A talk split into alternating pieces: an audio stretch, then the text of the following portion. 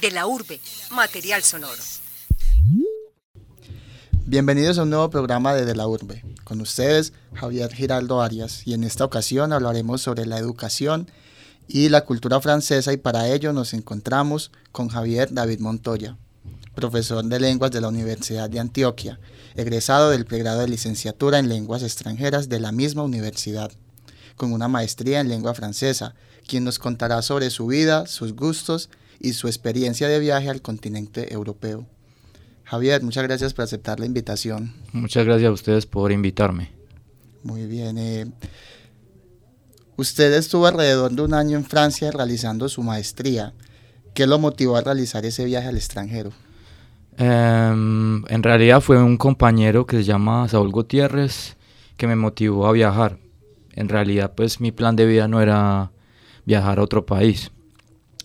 Fue el que me motivó mucho, primero que todo, a escoger el francés como lengua extranjera y eh, como pues para enseñarla en, en, cualquier ámbito pues. Fue él el que me motivó. Luego cuando terminamos la carrera él me dijo, no, pues eh, presentémonos a este programa que se llama Asistentes de Español en Francia. Hicimos pues las diligencias, todo el papeleo y resultamos pues seleccionados y luego nos fuimos pues para Francia con este programa. Pero en realidad ese no era como mi plan de vida. Y todo fue como, se puede decir por ahí, gracias al destino. Qué bien. Eh, en la universidad encontraba el francés muy complicado dijo usted. Pero entonces cuéntenos, eh, ¿de dónde nace su gusto por este idioma? Sí, en realidad sí lo veía complicado. Me gustaba mucho la sonoridad, la pronunciación, cuando escuchaba a mis profesores, me encantaba cómo ellos pronunciaban y quería también enseñarlo, pero yo veía que no tenía ni el vocabulario ni todas las competencias pues necesarias para enseñarlo. Sin embargo, me gustaba mucho. Y fue gracias al viaje, más que todo, que pude hoy en día o que puedo enseñarlo, pero antes lo encontraba muy, muy complicado. Claro. Eh, ¿Cómo fue su proceso de aprendizaje de esta lengua? Bueno, yo nunca había tenido contacto con el francés en mi vida, ni siquiera sabía decir sí o no, nada. Fue en la universidad que tuve mi primer contacto y allá me encantó, me encantó cómo pues me encantó la manera como la enseñaban, me encantaba la cultura. Eh, tuve varios profesores franceses, entonces ellos nos contaban sobre su cultura, gestos, etc. Entonces, a partir de ahí, fue gracias a mis profesores, gracias a pues, el compañero que les mencioné anteriormente, y eh, gracias a este viaje que pude hoy en día enseñarla y que doy muchas gracias por poder enseñarla porque nunca pensé que, fuera a ser, que yo iba a ser profesor de, de francés. Siempre pensé que iba a ser profesor de inglés. ¿Cómo así? Sí, porque pues, en la universidad, pues eh, en el colegio tenía muy buenas bases de inglés. Entonces cuando ingresé a la licenciatura, pues sí me gustaba mucho el francés, pero terminando semestres, ya terminando la carrera, séptimo, octavo semestre, yo pensé que iba a ser profesor de inglés. De hecho, el día que que debíamos escoger el idioma en el que íbamos a hacer la práctica, yo había escogido inglés. Y Saúl, el compañero que les mencioné, el profesor, él trabajaba en estos momentos en Bogotá, él fue el que me convenció de, escogerla a último minuto en francés. Entonces, no sé si podamos decir que, que, el destino existe o esas cosas existen, pero algo, sí, mucha casualidad, demasiada, porque yo estaba seguro que iba a enseñar inglés, nunca francés. Y hoy en día doy muchas gracias por poder enseñarlo y he aprendido demasiado y ya me siento seguro para poder enseñarlo. Pero antes no, yo no, yo no creía. De algún modo ese viaje a Europa del que usted nos habla eh, marcó su vida, sí. hizo un antes, un después, tanto en la educación como en su vida personal. Total, yo creo que hoy en día tengo tengo tanto las competencias lingüísticas como ese, esas competencias, digamos, entre comillas, culturales, es decir, el hecho de vivir en otro país, conocer cómo se vive en este país. Eso te permite como profesor sentirte más seguro en el momento de enseñar. No estoy diciendo que los que no hayan viajado no pueden enseñarlo, ni que no puedan enseñarlo mejor que uno. Pero en mi caso personal, eso me ayudó mucho. Eso, eh, ese viaje permitió como establecer las bases de lo que hoy enseño, eh, de lo que hoy enseño pues en, con relación al francés. Entonces sí, eh, digamos que 50% de lo que me permitió enseñar francés fue gracias a ese viaje. Bien, eh, más adelantico nos vas a contar un poco de su experiencia en Europa, en Francia, cómo fue ese proceso de aprendizaje.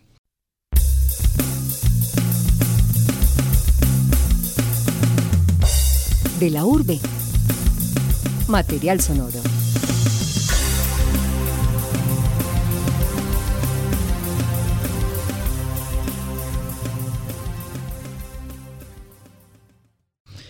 Eh, Javier David Montoya nació en Medellín el 20 de marzo de 1981.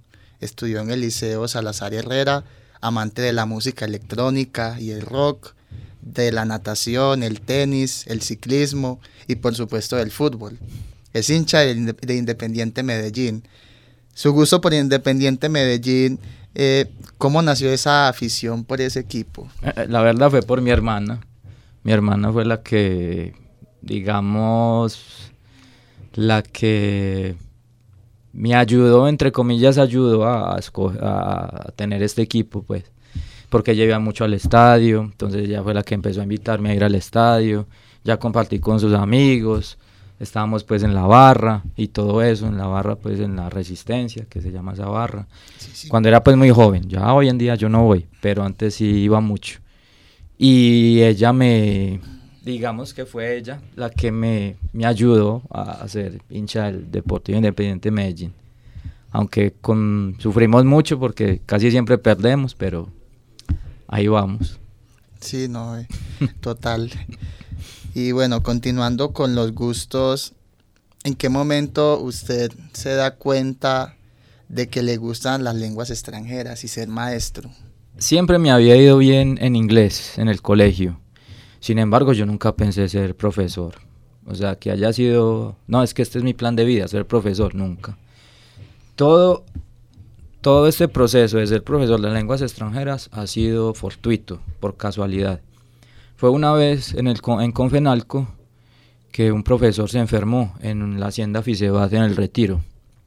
Entonces una compañera de clase dijo que quien, eh, quería reemplazar a ese profesor y la clase era muy bien paga.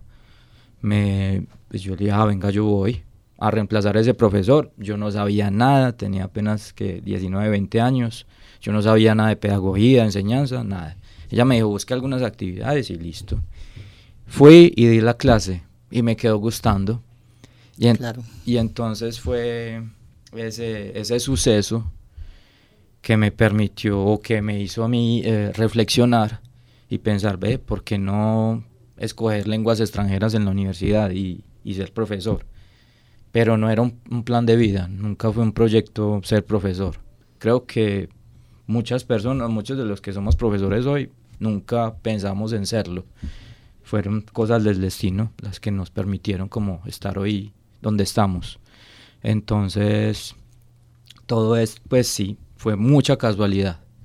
Todo ha sido casualidad por lo que estoy viendo. Podría decirse que todo ha sido casualidad. Ajá, pero una muy buena casualidad. porque hoy en día no me arrepiento de lo que ha pasado y, y estoy donde siento que soy bueno. Claro. Eh, ¿Qué es lo más difícil de aprender francés desde su perspectiva y lo que le han expresado sus estudiantes. Según mis estudiantes, la conjugación, la pronunciación, los acentos. Ellos dicen que la conjugación, al ser tan, bueno, una parte, para mí una parte es, es ventaja, porque al ser tan similar al español, pues tenemos una ventaja. Sin embargo, lo convierte en ventaja y desventaja con respecto al inglés, ya que el inglés, dicen ellos, es más fácil de conjugar. Los acentos, tienen varios acentos muy diferentes a los que utilizamos en español.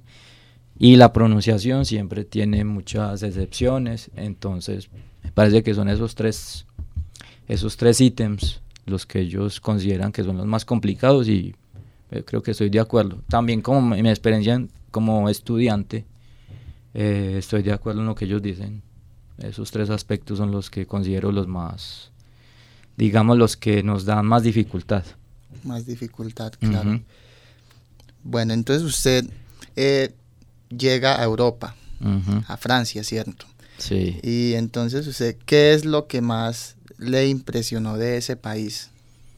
Mm, bueno, ¿qué es lo que más me impresionó?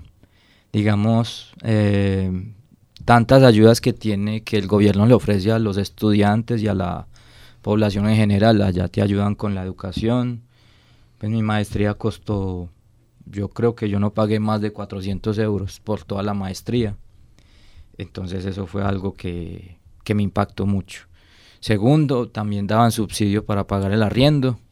Eso me encantaba también, porque así eso me permitía ahorrar y poder viajar a otro país. Eh, bueno, ¿qué más me impactó? Que comían mucho y no engordaban. Eh, su pasión como por la naturaleza, su conocimiento del país, de la historia del país. Aquí uno le preguntan a veces eh, cosas de historia de Colombia y no lo sabemos.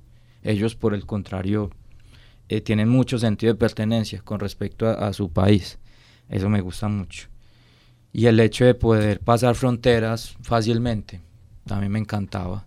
Yo a veces pasaba, digamos, estaban en Francia rumbeando a medianoche y decíamos, no, vamos para Barcelona, que quedaba ahí cerquita y nos íbamos. Llegamos a Barcelona a 4 o 5 de la, de, la, de la madrugada y allá eso estaba lleno de gente y mucho ambiente y muy chévere. Muy chévere. Y en ese proceso de adaptación a la cultura y al clima, inclusive al mismo país, ¿cómo fue ese proceso? El clima fue lo que más duro me dio. Em, bueno, hacía mucho frío, sin embargo, pues la ropa que venden allá es muy adaptada pues para ese clima. Sin embargo, algo, algo con lo que me fue muy mal fue con el agua, porque digamos, uno acá toma agua de la canilla a todo momento, ¿cierto? Porque acá el agua pues es muy potable. Yo me fui para allá con ese, con ese mismo hábito cuando a los días empecé a, desarrollar una alergia. Y era porque el agua allá la tratan de otra manera y esa agua no es potable, pues yo no sabía. Entonces, ¿qué? Me empecé a enfermar. Entonces, no, eso no se podía hacer, pero uno va con los, con los, los mismos hábitos de, de, acá de Paisa. Y, y, bueno, eso fue como, digamos, entre comillas, eh, algo de montañero, pues. Claro. ¿Cuál es su mejor recuerdo de su estancia en Francia? Mi mejor recuerdo. Bueno, hay muchos. Sin embargo, cuando compartí en Barcelona con varios colombianos el 31 de diciembre, porque yo vivía en Francia solo, tenía pues estaba con Saúl, el compañero, pero él vivía en otro apartamento. Entonces, volver a estar como con su cultura, su gente, en otro país, eso me marcó mucho, me marcó mucho y me, me gustó. Ahí empieza uno como a valorar mucho más su país. ¿Y de qué se arrepiente usted eh, que no haya hecho mientras estuvo allá? Mm, me hubiera gustado conocer más países, me hubiera gustado ir a Alemania, a Holanda. Que me o sea, en conclusión me arrepiento de no haber podido viajar más y quisiera, pues, si, si, vuelvo a Francia o a, Europa en general, es a viajar más, poder conocer lo que no conocí durante ese año que estuve por allá. ¿Y qué, qué era lo que más extrañaba usted del país? De Colombia. Mm, la comida. Yo creo que la comida era lo que más extrañaba. Eh, digamos, eh, la accesibilidad a las cosas. Es decir, Allá, eh, aquí uno sale a la, a la esquina y consigue un paquete de arepas, una cajita de chicles, lo que sea, y hasta tarde. Allá llega un momento en que todo lo cierran, ya no hay posibilidad de conseguir nada. Entonces hay que estar como abasteciéndose, abasteciéndose regularmente para no quedarse sin, pues, sin comida en la casa. En cambio acá uno puede comprar su, su paquete de arepas, hasta su huevo, y sale 8, 9 o 10 de la noche y lo consigue. Allá era más difícil. Más difícil. Eh, bueno, eh, Además de Francia, eh, Javier Montoya estuvo en España, Suiza e Italia y vivió en Perpignan, que es una ciudad francesa ubicada al sur de ese país. Vamos a escuchar la canción Iron Man de Black Sabbath y ya continuamos nuevamente con usted.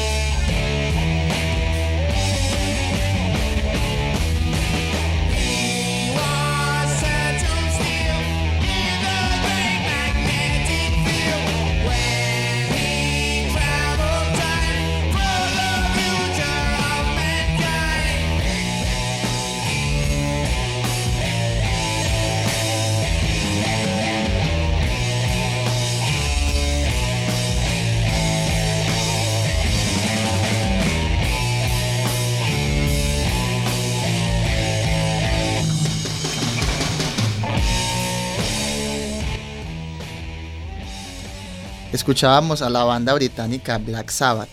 Eh, Javier, ¿desde cuándo le gusta a usted rock y por qué le gusta esa canción? No, desde que nací, porque mis papás eran hippies. Entonces, pues, desde que nací empecé a escuchar rock. Eso era rock todo el día en la casa. Cuando salían ellos a pasear, eso era rock, rock para allá, rock para acá.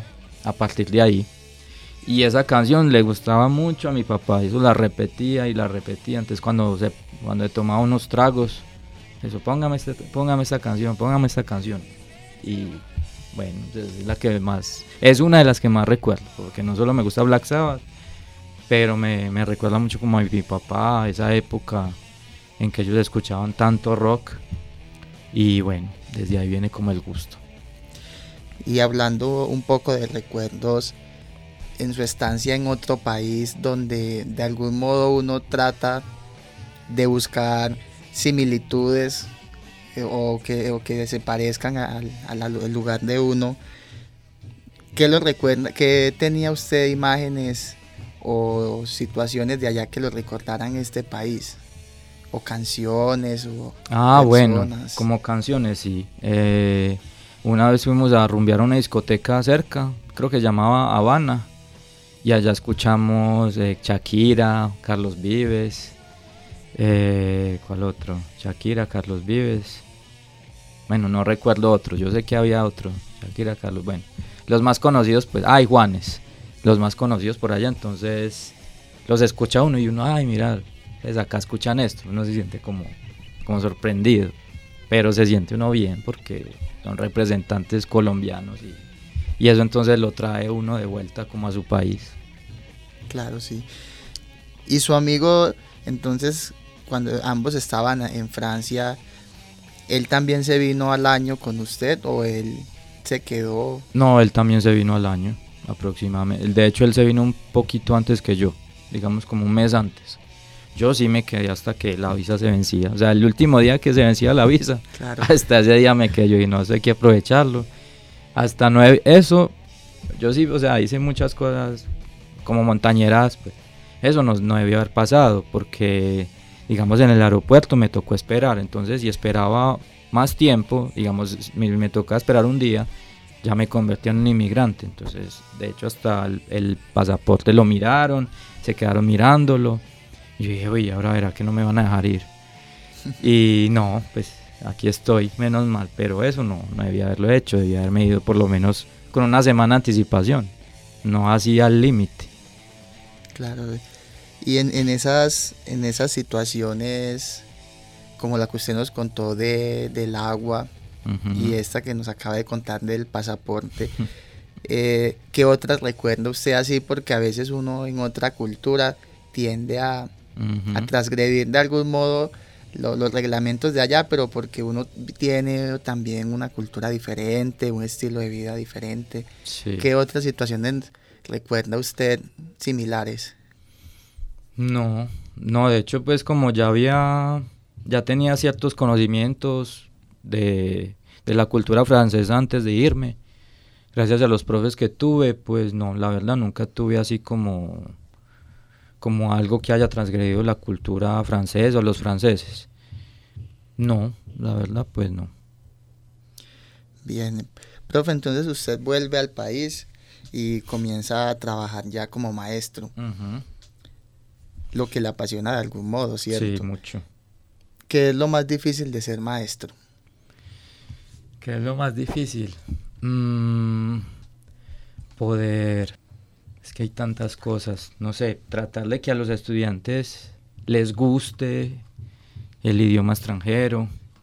Eso es como lo más difícil. O sea, tratar de que la clase sea amena, tener un buen ambiente de clase con ellos.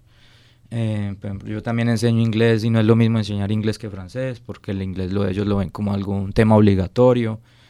El francés, por el contrario, es un tema más de gusto. Entonces, eh, más que todo, digamos, eh, con el, con el inglés, es, es, eso, que a ellos les guste el inglés. Es, donde, es ahí donde el trabajo del profesor se ve demasiado. Más que en francés. Bueno, en francés también hay que que les guste, que les apasiona, que, que les apasione, perdón. Que digan, no, es que hoy es clase de francés, qué bueno ir, qué rico ir.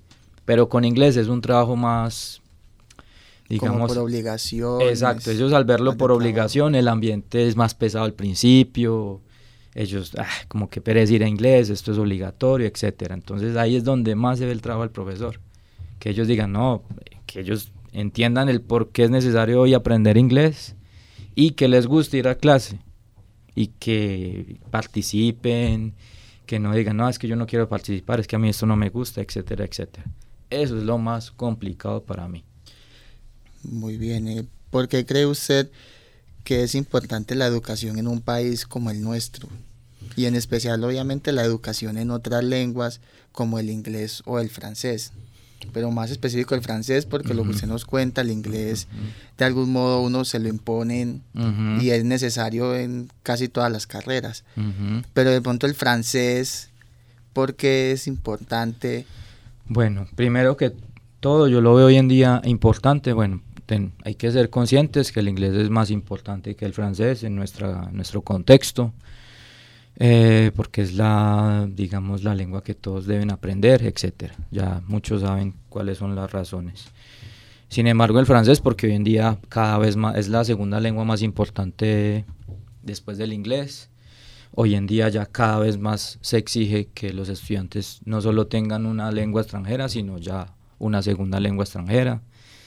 Entonces el francés les permitiría pues eso, digamos viajar a Canadá, que en Canadá hay muchos colombianos. Muchos colombianos van a Canadá porque Canadá les ofrece pues un mejor nivel de vida. Está Francia, etcétera. Entonces que les permite hacer maestrías, no solo en inglés, sino en francés, entonces ya van a tener muchas más posibilidades de, de realizar estudios en el exterior. Entonces me parece que por eso es importante. Y además para eh, estar en contacto con otra cultura, eso nos abre la mente a otro tipo de pensamiento, entonces a otro tipo de, a otra manera de vivir el mundo. Y eso es muy importante, eso cuando uno regresa uno vuelve diferente. Eso te, te forma como persona y te ayuda como a tener un pensamiento más crítico. Entonces, por eso me parece importante, no solo el inglés, el francés, cualquier otra lengua extranjera, portugués, etcétera. De hecho, a mí me gusta el inglés, el francés, el portugués hablo un poquito. Me apasiona mucho el francés, pero no puedo dejar de lado las otras. Muy bien, eh, profe Javier David Montoya. Gracias por compartir con nosotros eh, en este espacio y antes de que eh, lo despida, despídase en francés. Regálenos un adiós precisamente en français. Bien, ok. Et donc, euh, j'espère que cet entretien euh, vous a plu. Et je vous attends tous à multilingue. J'espère que vous aimerez apprendre le français. C'est une très belle langue, c'est une langue que, tout le monde devrait apprendre en Colombie. Et voilà. Bon, euh, à plus. Muy bien. como no todos estudian francés o no saben francés, díganos quiso decir ahí. Pues que espero que esta entrevista les haya gustado, que el francés es una lengua muy bonita, que los espero a todos en Multilingua. Y bueno, y nos veremos de pronto en Multilingua, en la universidad. Y bueno, eh, muchas gracias a ustedes por la invitación. La verdad me gustó mucho la entrevista. Es como otra manera de que mis estudiantes de pronto si escuchan esta entrevista me conozcan, no solo el, eh, como el profesor de francés que ven en clase o de inglés, sino que vean otra faceta de su profesor. Muy bien, profe. Gracias por haber aceptado la invitación. Y así llegamos al final de este programa de De la Urbe, quien los acompañó Javier Giraldo Arias, en la coordinación David Berrío. Hasta la próxima.